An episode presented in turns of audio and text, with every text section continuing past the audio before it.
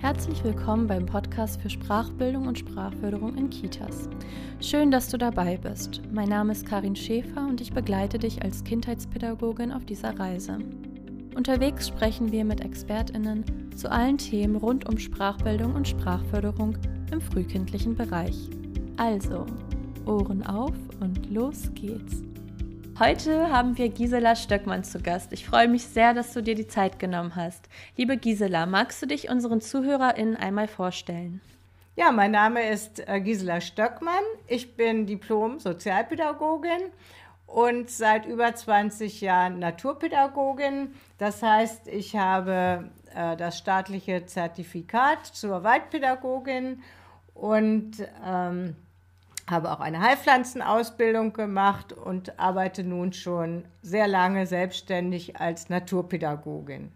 So mhm. mein Arbeitsgebiet sind Studientage für Kitas und ähm, Weiterbildung, aber auch Kita-Projekte, die eben für die ich Fördermittel einwerbe und so mein Schwerpunkt oder mein Herzensthema sind auch gerade die Kitas aus sozialen Brennpunktgebieten, weil ich weiß, dass das da besonders nötig ist. Auch gerade das Thema Sprache natürlich. Mhm. Genau. In diesem Podcast betrachten wir Sprachbildung und Sprachförderung im Kontext verschiedener Themenbereiche. Heute sprechen wir über den Sprachraum Natur also wie alltagsintegrierte Sprachbildung im Rahmen eines Naturaufenthaltes umgesetzt werden kann. Wie bist du auf dieses Thema gekommen? Ja, da gibt es eigentlich zwei äh, interessante Ereignisse. Ich mhm. habe in der Zeit, in der ich ähm, die Ausbildung gemacht habe zur Waldpädagogin, habe ich gleichzeitig Deutsch studiert.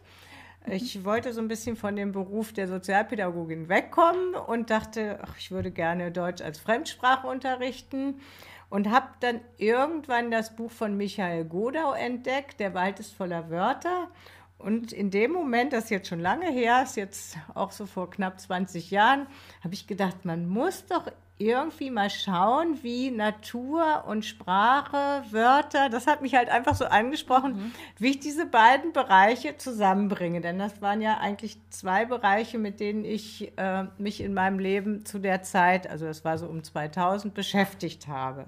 Und so bin ich darauf gekommen und habe auch ein bisschen geschaut, aber eigentlich gibt es ganz wenig Literatur zu dem Thema. Also dieses Buch von dem Michael Godau gibt es und äh, danach ja, habe ich auch bis heute kaum Quellen gefunden, die sich ganz speziell mit diesem Thema beschäftigen. Also ich mhm. habe eigentlich fast alles selber erfunden, entwickelt, auch für meine Studientage, auch die Praxisbeispiele. Das sind, äh, sind dann viele Dinge, bei denen ich äh, einfach den Fokus darauf gelegt habe und gesagt habe, mhm. jetzt gucke ich mal, wo steckt die Sprache.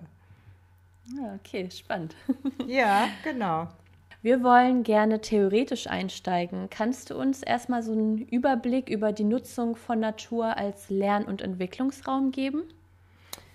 Ja, also es gibt ja tatsächlich äh, zum Beispiel in dem, in dem Buch Startkapital Natur von dem Herrn Lude wird ganz klar gesagt, also Natur ist äh, für alle Entwicklungsbereiche wichtig. Also ohne Natur können mhm. Kinder sich eigentlich nicht entwickeln.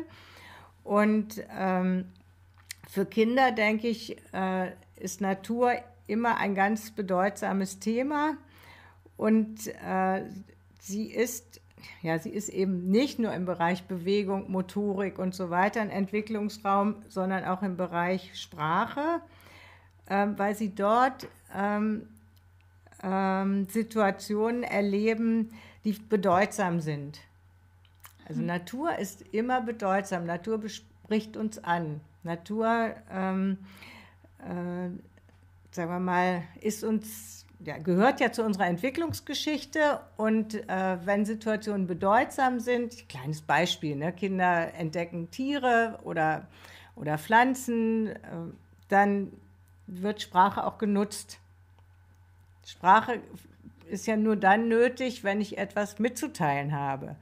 Und deshalb ist Natur, denke ich, ein ganz äh, wichtiger Hintergrund, weil ich dort die Sprache auch brauche, um das auszudrücken, um meine Entdeckung auszudrücken und eben auch ähm, ähm, ja, das mitzuteilen, was ich gerade erlebe.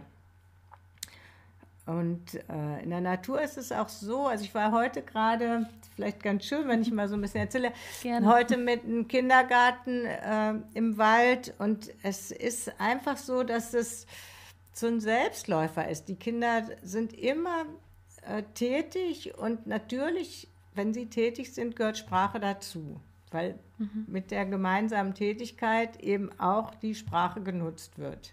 Das ist so das, was erstmal äh, sagen wir mal so, der Überbau ist, dass, dass Naturaufenthalte selten ohne Sprache Klar, es gibt jetzt Waldbahnen, wo man vielleicht schweigt oder so, aber Naturaufenthalte finden selten ohne Sprache statt, weil Kinder dort in der Regel engagiert tätig sind und dann auch sprechen. Okay, schön. Dann haben wir so einen theoretischen Einstieg. Bisschen auf Sprache bist du jetzt auch schon eingegangen. Wie viel, also vielleicht kannst du da nochmal vertiefend einsteigen, wie viel Sprache steckt denn allgemein in Naturerlebnissen? Ähm, ja, einmal ist eben ein ganz wichtiger Faktor die, die Anregung und die Abwechslung. Aber es ist eben auch so, ähm, dass Natur nicht nur Anregung bietet, sondern auch ähm, Rückzugsmöglichkeiten. Also Sprache äh, funktioniert nur, wenn ich zwar Reize habe, das sind in dem Fall die Naturreize, ne, jetzt äh, eine Kellerassel, die dort langläuft, aber keine Reizüberflutung.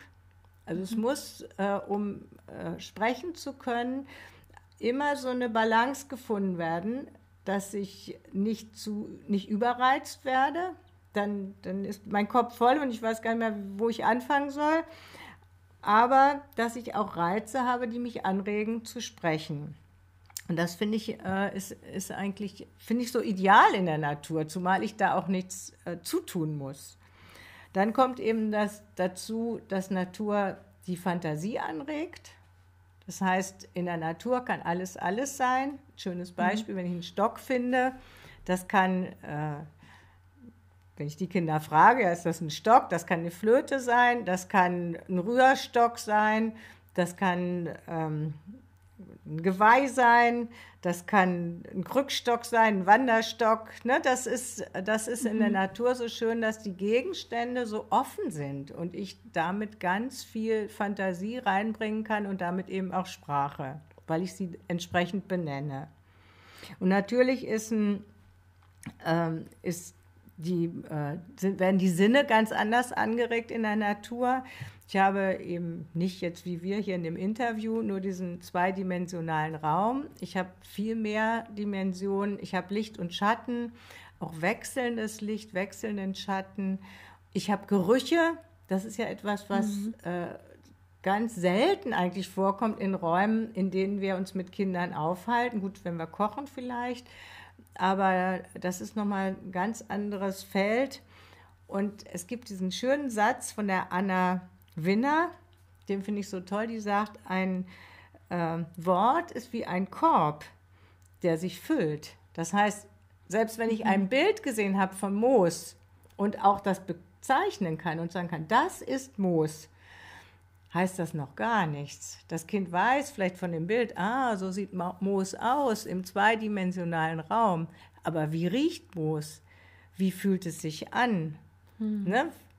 wie, wie wirkt es auf Dauer? Trocknet es jetzt, ne, wenn ich es jetzt hinlege? Also bevor ja. ich den Begriff Moos in meinem Gehirn verankert habe, gehört ganz viel dazu. Da muss dieser ganze Wortkorb gefüllt sein. Und das finde ich halt, mhm. äh, das kann man in der Natur so schön wahrnehmen, weil die Dinge tatsächlich da sind. Ich gucke ja keine Bilderbücher an. Ich habe die Echtheit. Und dadurch äh, bietet die Natur wirklich eine Füllung dieser Wortkörbe, würde ich mal sagen. Da gehört ja ganz viel zu. Du bist ja jetzt auf die Sinne schon eingegangen, also diese Körpererfahrung in der Natur, Materialerfahrung, ne, wie zum Beispiel der Ast, den du benannt hast, und soziale Erfahrung.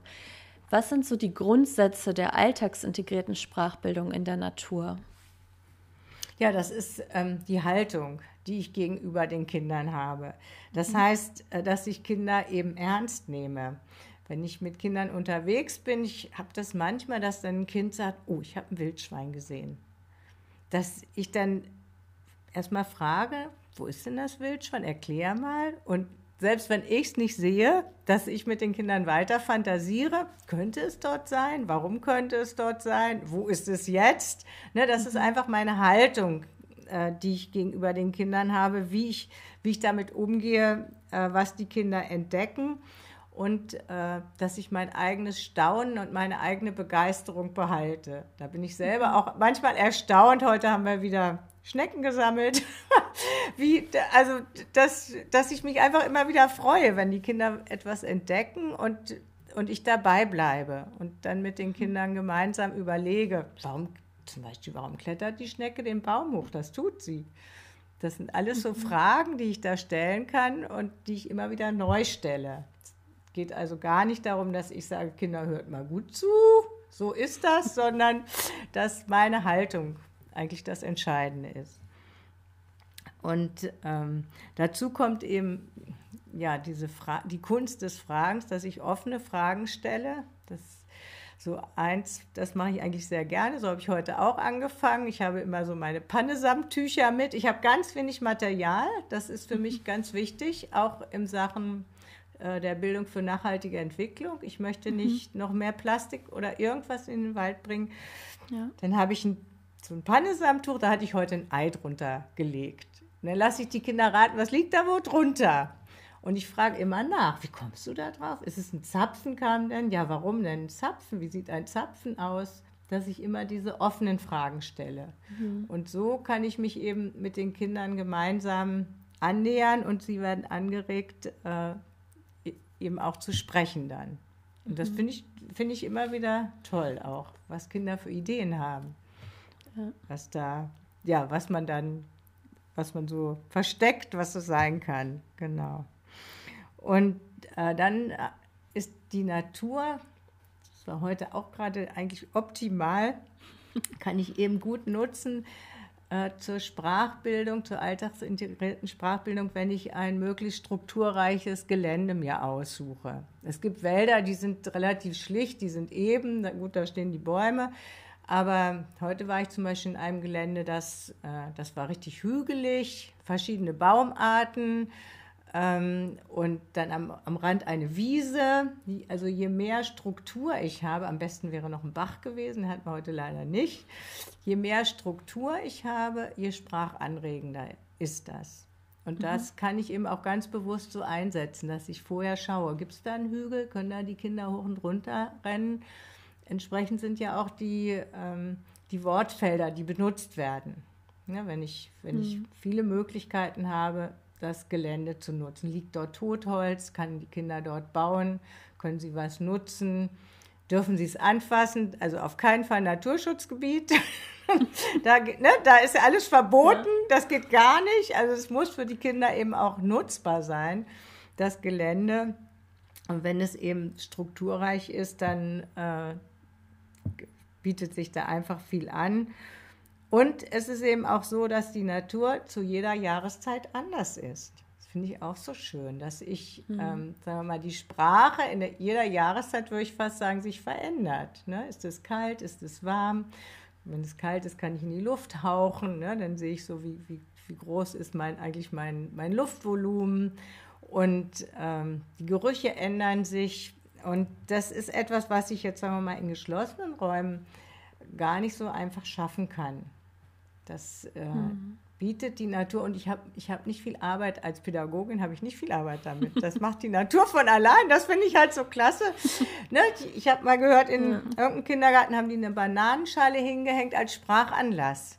Da habe ich so gedacht, ja gut, das kann man machen, aber wenn ich im Wald bin, habe ich immer Sprachanlässe. Ich muss nichts mhm. dazu tun. Denn heute kam dann plötzlich ein Bushard, flog da auf und wir haben eine Rupfung gefunden.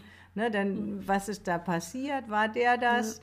Das ist alles das, ähm, was in der Natur von ganz alleine äh, passiert. Ich muss nur äh, das, also sagen wir mal, mich darauf fokussieren, damit so umzugehen, dass die Kinder eben auch sprechen. Mhm. Dass ich eben dann Fragen stelle, ob die richtig sind. Was meint, der eine meinte denn, das fand ich süß. Naja, vielleicht sind dem Vogel ja ein paar Federn runtergefallen, ist er weitergeflogen. Aber das lasse ich auch so offen. ja. was die Kinder sich so denken. Das finde ich auch so toll, dass die ja. einfach ihre Ideen äußern können. Es geht nicht um richtig und falsch dabei. Ne? Genau. Und dann ähm, ist es so, dass äh, Natur eben immer eine hohe Anregungsqualität hat. Das ist ähm, meine Theorie ist, die ist jetzt nicht äh, bewiesen, dass ich denke, gerade den Säugetieren stehen wir ja auch sehr nah, jetzt also evolutionsbedingt. Das heißt, ich habe einmal zum Beispiel mit einer Gruppe einen Rehkitz gesehen. Das war so ergreifend für die Kinder auch. Mhm. Ne, dieses, ähm, da gibt es eben ähm, ja, da gibt es Anregungen, die richtig anrührend auch schon sind. Und äh, das regt natürlich auch zum Sprechen an. Erstmal zum Schweigen, dass wir still sind auch, aber eben auch zum Sprechen, weil es wirklich ein Erlebnis ist und Tiere uns immer nahestehen. Das auch, mhm. auch diese Bodentiere, also die kleinen, also Boden, ne, also Tiere sind immer was ganz, haben eine sehr hohe Anregungsqualität, Wasser auch natürlich, mhm. genau. Es gibt so eine Unterscheidung äh, zwischen offenen Naturerlebnissen und geleiteten Naturerlebnissen. Mhm. Und ich würde sehr gerne mit dir erstmal auf die offenen Naturerlebnisse im Sprachraum Natur eingehen wollen. Mhm.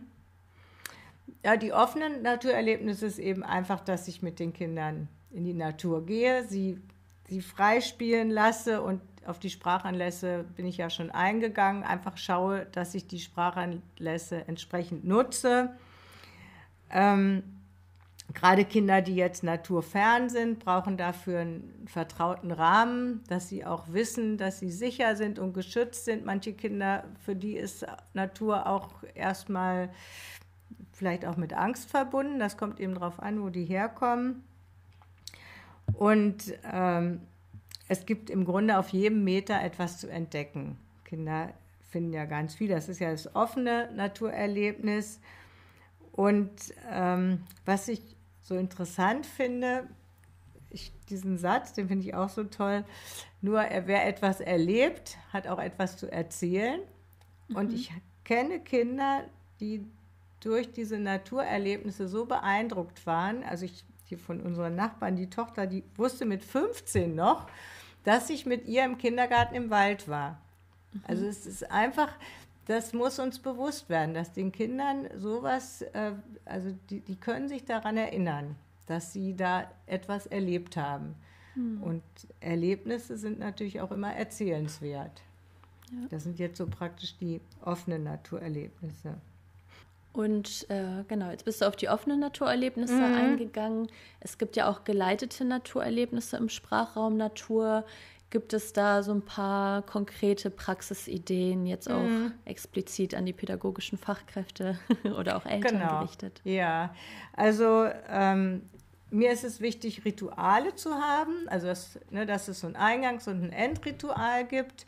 Und ein Ritual, was ich halt sehr gerne mache, äh, ist die Eintrittskarte in den Wald. Da darf jedes Kind sich ein Blatt abmachen. Heute war es das Buchenblatt. Und dann zeige ich das und lasse die Kinder auch ganz genau beobachten. Also die Kinder haben dann auch die kleinen Härchen am Rand gesehen und die Farbe und wie lang der Stiel ist. Und dann stellen sie sich in der Schlange an, ne, wie, wie so eine Eintrittskarte, das kennen die Kinder ja.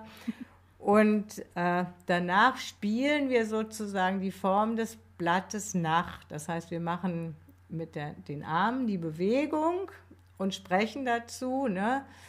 Das, unsere Eintrittskarte oder das Blatt ist spitz, ist an der Seite glatt, der Stiel ist kurz und braun und sprechen sozusagen nochmal äh, die ganzen Begriffe, die die Kinder schon genannt haben. Also da geht es jetzt sehr um Adjektive um die mhm. genaue Beobachtung und die Kinder können es eben durch das körperliche Nachzeichnen auch nochmal sozusagen darstellen.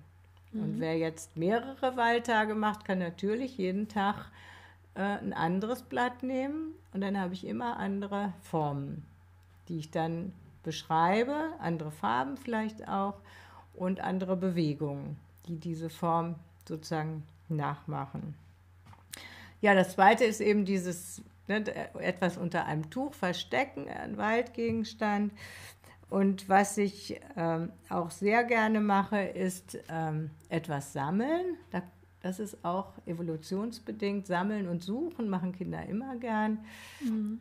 Heute haben wir gesammelt für ein Nest. Also es ging halt, ne? es wird ja jetzt gebrütet, na, haben wir überlegt. Ja. Und dann haben die Kinder Moos gesammelt und Äste und ähm, Blätter. Und dann, ach so, dann haben sie auch noch Blüten gesammelt. Und äh, dann habe ich gesagt, naja, die Amsel, die sortiert ja erstmal, was sie hat, ist jetzt, was sie alles hat. Und dann lege ich das auf ein Tuch und die Kinder drehen sich alle um. Und dann sage ich so, jetzt kommt eine andere Amsel von nebenan und die nimmt sich einfach was weg. Mhm. Das ist wie so ein Kim-Spiel, das ist eigentlich bekannt. Ne? Die Kinder benennen erstmal, was dort liegt. Und dann sagen sie, was ist jetzt verschwunden? Sind die Stöckchen weg oder sind die Blätter weg? Ist das Moos weg? Da gibt es verschiedene Varianten. Im Herbst mache ich eine Eichhörnchenpizza.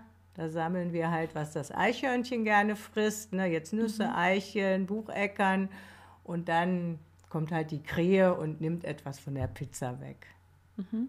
Das ist praktisch Sprachlexikon, ne? dass die Naturbegriffe ähm, gelernt werden und auch ähm, manchmal sage ich dann auch so, und die Krähe lässt es auch wieder fallen, weil sie nicht aufgepasst hat. Und dann sollen die Kinder rauskriegen, dann verstecke ich das so. Ne? Dann lege ich zum Beispiel ähm, irgendwie eine Nuss unter so ein Blatt und dann frage ich, wo liegt die jetzt genau? Unter dem Blatt, neben dem mhm. Blatt, auf dem Blatt. Ne? Dieses, dass ich die Präpositionen da noch ja. einbaue. Das, das kann man im, also Präpositionen, Adjektive sind äh, so äh, Sprachsegmente, die in der Natur sehr gut äh, zu lernen sind. Mhm. Also jetzt als Geleitete. Und ganz nebenbei aber auch, ne?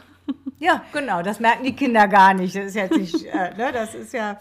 Und Tierspurensuche, das mache ich auch gern. Ja, dieses, mhm. dass man guckt, wie heute die Rupfung und dann diese Fragen.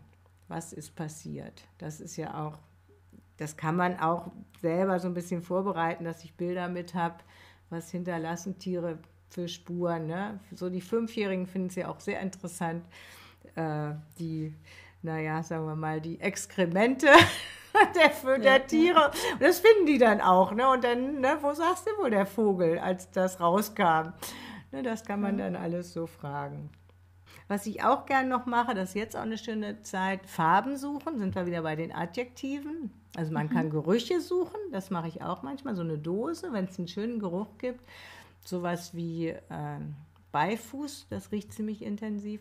Mhm. Aber man kann auch Farben suchen, dann habe ich so Schälchen mit verschiedenen Farbpappen äh, drin und die Kinder suchen dann die Farben und am Ende können sie damit ein Bild malen. Also man kann ja mit diesen mhm. Blüten und Blättern kann man richtig auf Papier dann malen. Hat man auch wieder die Farben. Oder ich sortiere vorher nochmal, was ist heller? Oder wie kann man sortieren, frage ich dann. Regenbogenfarben, hell und dunkel. Ja, sowas, mhm. das sind alles, oder Vergleiche mache ich auch manchmal, dass ich so einen Stock verstecke und dann sage ich, jetzt sucht alle einen Stock, der genauso lang ist. Und dann gucken mhm. wir, wer hat einen längeren, wer ist kürzer, ne, sind ja. wir bei Steigerungsformen. Mhm. Das kann man, kann man alles einmal und wie gesagt, das kann man mehr oder weniger nebenbei so machen halt dann. Ja, ja sind jetzt so Beispiele. Mhm. Du hast jetzt ja viele Beispiele genannt und wir haben im Podcast ja schon unterschiedlichste Themen wie Emotion, Gender, Bewegung mit Sprache kombiniert, heute Natur. Ähm, du hast es auch so ein bisschen schon angeschnitten, dass das ja alles zusammenhängt, ne? viele Bildungsbereiche und viele Themen. Hast du ein Beispiel in der Natur und Sprache zum Thema Gender? Du hattest im Vorgespräch ja. etwas von einem Schneckenkönig erzählt. Magst genau. du das hier auch ja, heute noch ja, erzählen? Ja, das kann ich gerne machen. Das ist ganz toll. Und zwar ähm, ist das ja das unter Waldpädagogen so ein gängiges Thema, wenn die Kinder Schnecken finden, dass wir dann erklären. Und ich habe es ehrlich gesagt, weil ich mir vorher nie so genau Gedanken gemacht habe, auch immer so erklärt, dass alle Schnecken, ich habe jetzt hier auch sogar eine umhängen, alle Schnecken sind rechts rumgedreht. Also wenn man sie ja auf die Hand legt, ist die Öffnung auf der rechten Seite mhm. und ganz selten kommt es vor, dass sie links rumgedreht sind und das ist der Schneckenkönig. Und seit unserem Gespräch, das hat mich auch so ein bisschen inspiriert, habe ich jetzt immer gesagt, so das ist der Schneckenkönig. Oder die Schneckenkönigin. Bei den Schnecken ist das nämlich so, dass die erst bei der Paarung entscheiden, wer Mann oder Frau ist. Die sind Zwitter, die können beides sein.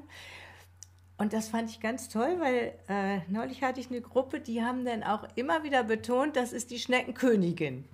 Haben so ein mhm. bisschen drauf bestanden. Das fand ich sehr schön, auch das nochmal deutlich zu machen. Ne? Das König und Königin, das kann beides sein. Und die Schnecke verdeutlicht das so schön, dass auch für mhm. Kinder ich hatte jetzt eine Erzieherin, die hat gesagt, sie hat ein Kind, das wusste nicht so genau, ob es nun Junge oder Mädchen ist. Also das gibt es, weiß man ja mittlerweile auch verstärkt. Ja. Und ähm, das erzähle ich dann auch, dass ich sage, bei den Schnecken ist das so, die sind beides und die entscheiden sich dann manchmal erst später. Das finde ich auch so schön, dass man das gleich so transportieren kann, dass das Geschlecht ja gar nicht so festgelegt ist. Mhm. Und wir Menschen da auch uns ändern können vielleicht. Das äh, ja. fand ich eigentlich ein ganz gutes Beispiel. Ja, danke schön. Hast du auch im Bereich Emotionen ein Beispiel für uns? Ähm, ja, also gut, das ist, das war auch jetzt, genau, das ist die Führung, das hatte ich auch dieses Jahr, hatte ich eine Führung, das war auch irre. Da war ein ganz tolles Wetter, knallblauer Himmel und wir waren fertig und standen im Kreis und plötzlich ähm, flog ein Bussard über uns. Also mhm. der Kreis, so, habe ich so eine, als hätte ich ihn bestellt, hatte ich aber nicht. Und alle Kinder guckten nach oben. Wir waren eigentlich beim Abschlusskreis. Und das war auch der Tag, und das, äh, das ist mir nicht nur einmal passiert, an dem ein Kind sagte, das war der schönste Tag in meinem Leben. Also das wow. ist nicht das erste Mal gewesen, dass Kinder das gesagt haben. Einfach mhm. dieses, also es hat, es geht einem selber auch so, ne, wenn man so diesen blauen Himmel und dann da oben so, ja, ein, so, ein, so ein, Bus hat. Ja, das ist, äh, das ist etwas, was Kinder wahrscheinlich sogar noch mehr äh, emotional äh, anrührt als uns. Das weiß ich jetzt nicht, aber ja, heute hatten wir auch wieder einen Bus, der war schnell weg. aber da war es eben so besonders und diese Rehkids auch. Also das mhm. sind eben so Beispiele, die äh, und was auch ist, also Natur ist natürlich immer Leben und Tod. Wir haben ja. auch öfter tote Tiere gefunden, toten Igel, einen toten Maulwurf. Und auch das ähm, ist ja sehr emotional, dass die Kinder mhm. dann überlegen, äh, ja, wo kommt der auch jetzt in den, in den Himmel? Beerdigen wir den? Und ähm, dann kommen auch schon mal Gespräche auf über Tod, dass die, die Oma gestorben ist. Ne? Was ist Tod und Sterben? Das ergibt sich aber so. Wir, ich plane jetzt nicht eine Einheit, wir sprechen über Tod oder über Leben. Das einfach, das kommt einfach dann. Ne? Ja. Genau. Und Bewegung, hast du auch schon vorhin was zu erzählt? Hast du da auch ein Beispiel erlebt? Ja, das ist natürlich, wenn es ist im Moment ja so nach den Stürmen haben wir überall umgestürzte Bäume, also dass die mhm. Kinder, manchmal sind die Wege, neulich hatte ich das auch, der Baum lag über dem Weg, den hatten sie noch nicht weggemacht, die mussten halt da drüber klettern, das geht ja. gar nicht anders und balancieren und was auch toll ist, dadurch, dass die eben die umgestürzten Bäume häufig liegen bleiben, dass die Kinder auf diese Wurzelteller dann klettern. Ne, da kann man dann hochklettern und das ist manchmal schon ein bisschen tricky. Da muss man sich gut festhalten können.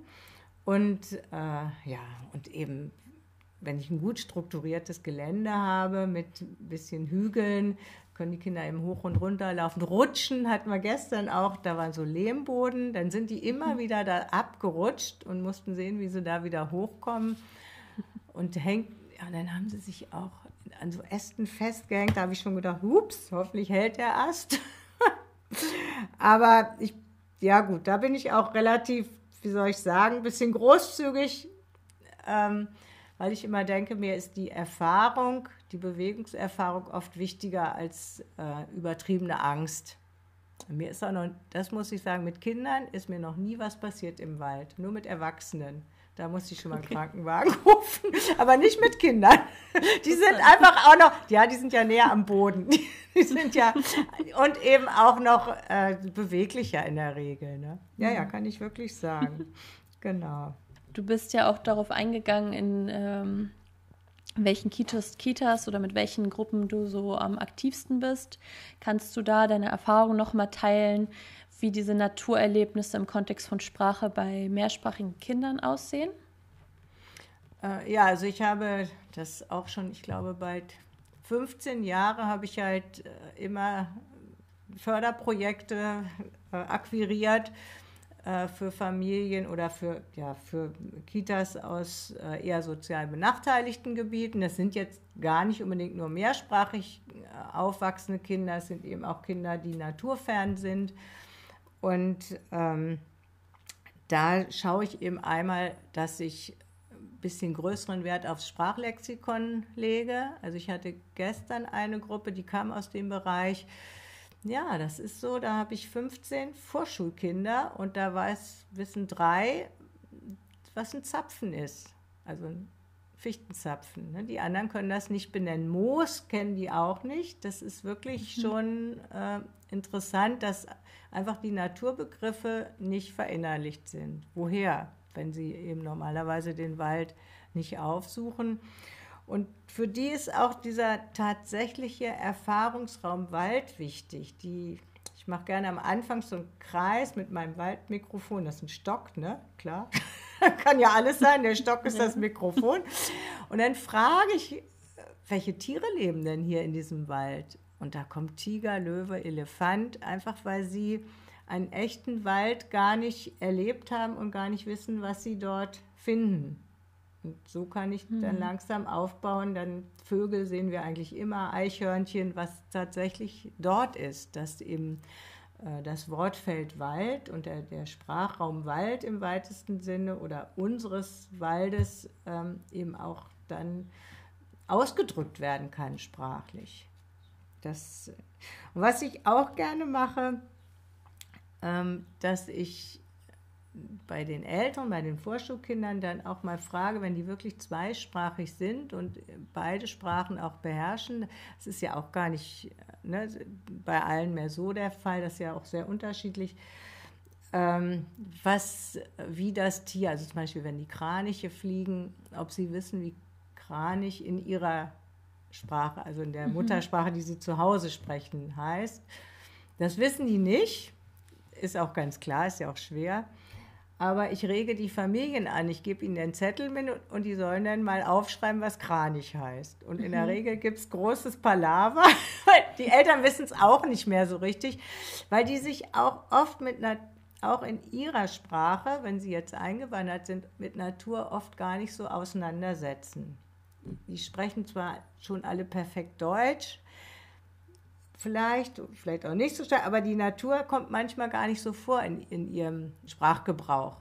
Und sie müssen dann selber gucken, wie heißt das eigentlich in, in meiner Heimatsprache und wie heißt das hier. Und äh, das finde ich eigentlich sehr spannend, weil ich damit das Gespräch anrege in den Familien. Mehr will ich gar nicht, dass sie über Natur mhm. sprechen zu Hause. Eben dann in der Sprache, die zu Hause gesprochen wird, sei es Türkisch, Arabisch, Russisch, was wir jetzt haben. Ähm, und äh, ich möchte einfach, dass die Wort, sagen wir mal, der, der Sprachschatz in beiden Bereichen zum Thema Natur möglichst weit gespannt ist. Mhm. Kann ich ja damit auch erreichen. Ja, also nicht nur im Deutschen, sondern auch in der Herzenssprache. genau. Was waren deine Erfahrungen in der Natur mit Kindern mit unterschiedlichsten Beeinträchtigungen? Kannst du da was zu erzählen? Ich habe eine Zeit lang habe ich immer äh, Gruppen gehabt hier für von den hörgeschädigten äh, ah, ja. Einrichtungen, also Kinder. Ja, und das ist natürlich fantastisch, weil gerade Kinder, die irgendeine Beeinträchtigung haben, gerade eine Sinnesbeeinträchtigung, ähm, die sprechen ja auf diese Sinneserfahrung sehr gut an. Ne, wer mhm. hörgeschädigt ist, ne, der kann oft sehr gut fühlen, kann man gut eben so Naturfühlspiele machen, also ne, mhm. ne, irgendwas ertasten, das können die ja oft viel besser oder sehen. Das, da kann man die Sinne sehr gut einbeziehen. Und ich habe auch eine, äh, die ist allerdings Wildpflanzenpädagogin, die arbeitet speziell mit Blinden mhm. und äh, hat da so ein ganz spezielles Programm ausgearbeitet äh, für blinde Menschen. Mhm. Weil eben da, da ne, und die setzt viel auf Gerüche und, und Tasten und sowas. Da okay. kann, man, kann man eben auch eine ganze Menge mhm. äh, einbeziehen und ja, muss, muss jetzt auch gar nicht so viel vorbereiten. Man muss rausgehen und muss diesen Fokus darauf richten dann. Ja, ich würde dir gerne das offene Schlusswort überlassen. wenn du magst, liebe Gisela, mit welchen Worten möchtest du denn unser heutiges Gespräch gern abschließen?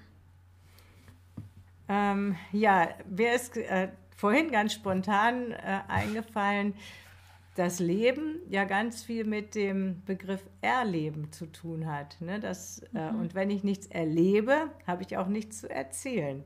Ich muss etwas erleben, damit ich etwas erzählen kann. Und in der Natur erlebe ich eigentlich immer etwas. Und dann möchte ich noch alle, die, alle pädagogischen Fachkräfte, die hier zuhören, ermutigen, ruhig ein bisschen risikofreudig zu sein und auch etwas zuzulassen. Nur so können Kinder etwas erleben, dass sie eben auch mal in einen Baum klettern dürfen und ich nicht so ganz ängstlich bin.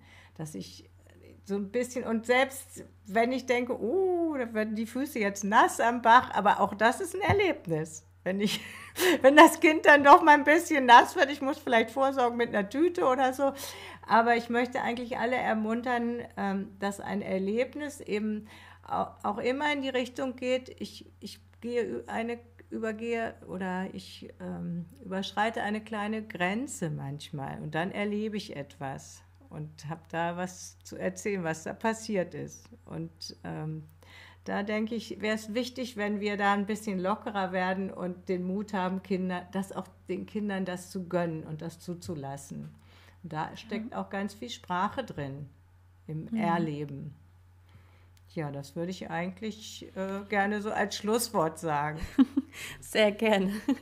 danke. Also Gisela, danke schön. Das war wirklich ein sehr motivierendes und inspirierendes Interview, wie ich finde. Und an der Stelle würde ich mich von dir verabschieden und auch von allen Podcast-ZuhörerInnen. Und wir im Podcast hören uns am 21. Juli zur nächsten Episode wieder. Tschüss. Tschüss. Schön, dass du heute dabei warst. Ich wünsche dir und den Kindern wie immer viel Freude beim Umsetzen und wir hören uns beim nächsten Mal. Dieser Podcast wird gefördert durch die Stiftung Braunschweigischer Kulturbesitz und ist co-finanziert aus Mitteln der Kooperation Campuskinder der HAWK mit der Stadt Hildesheim.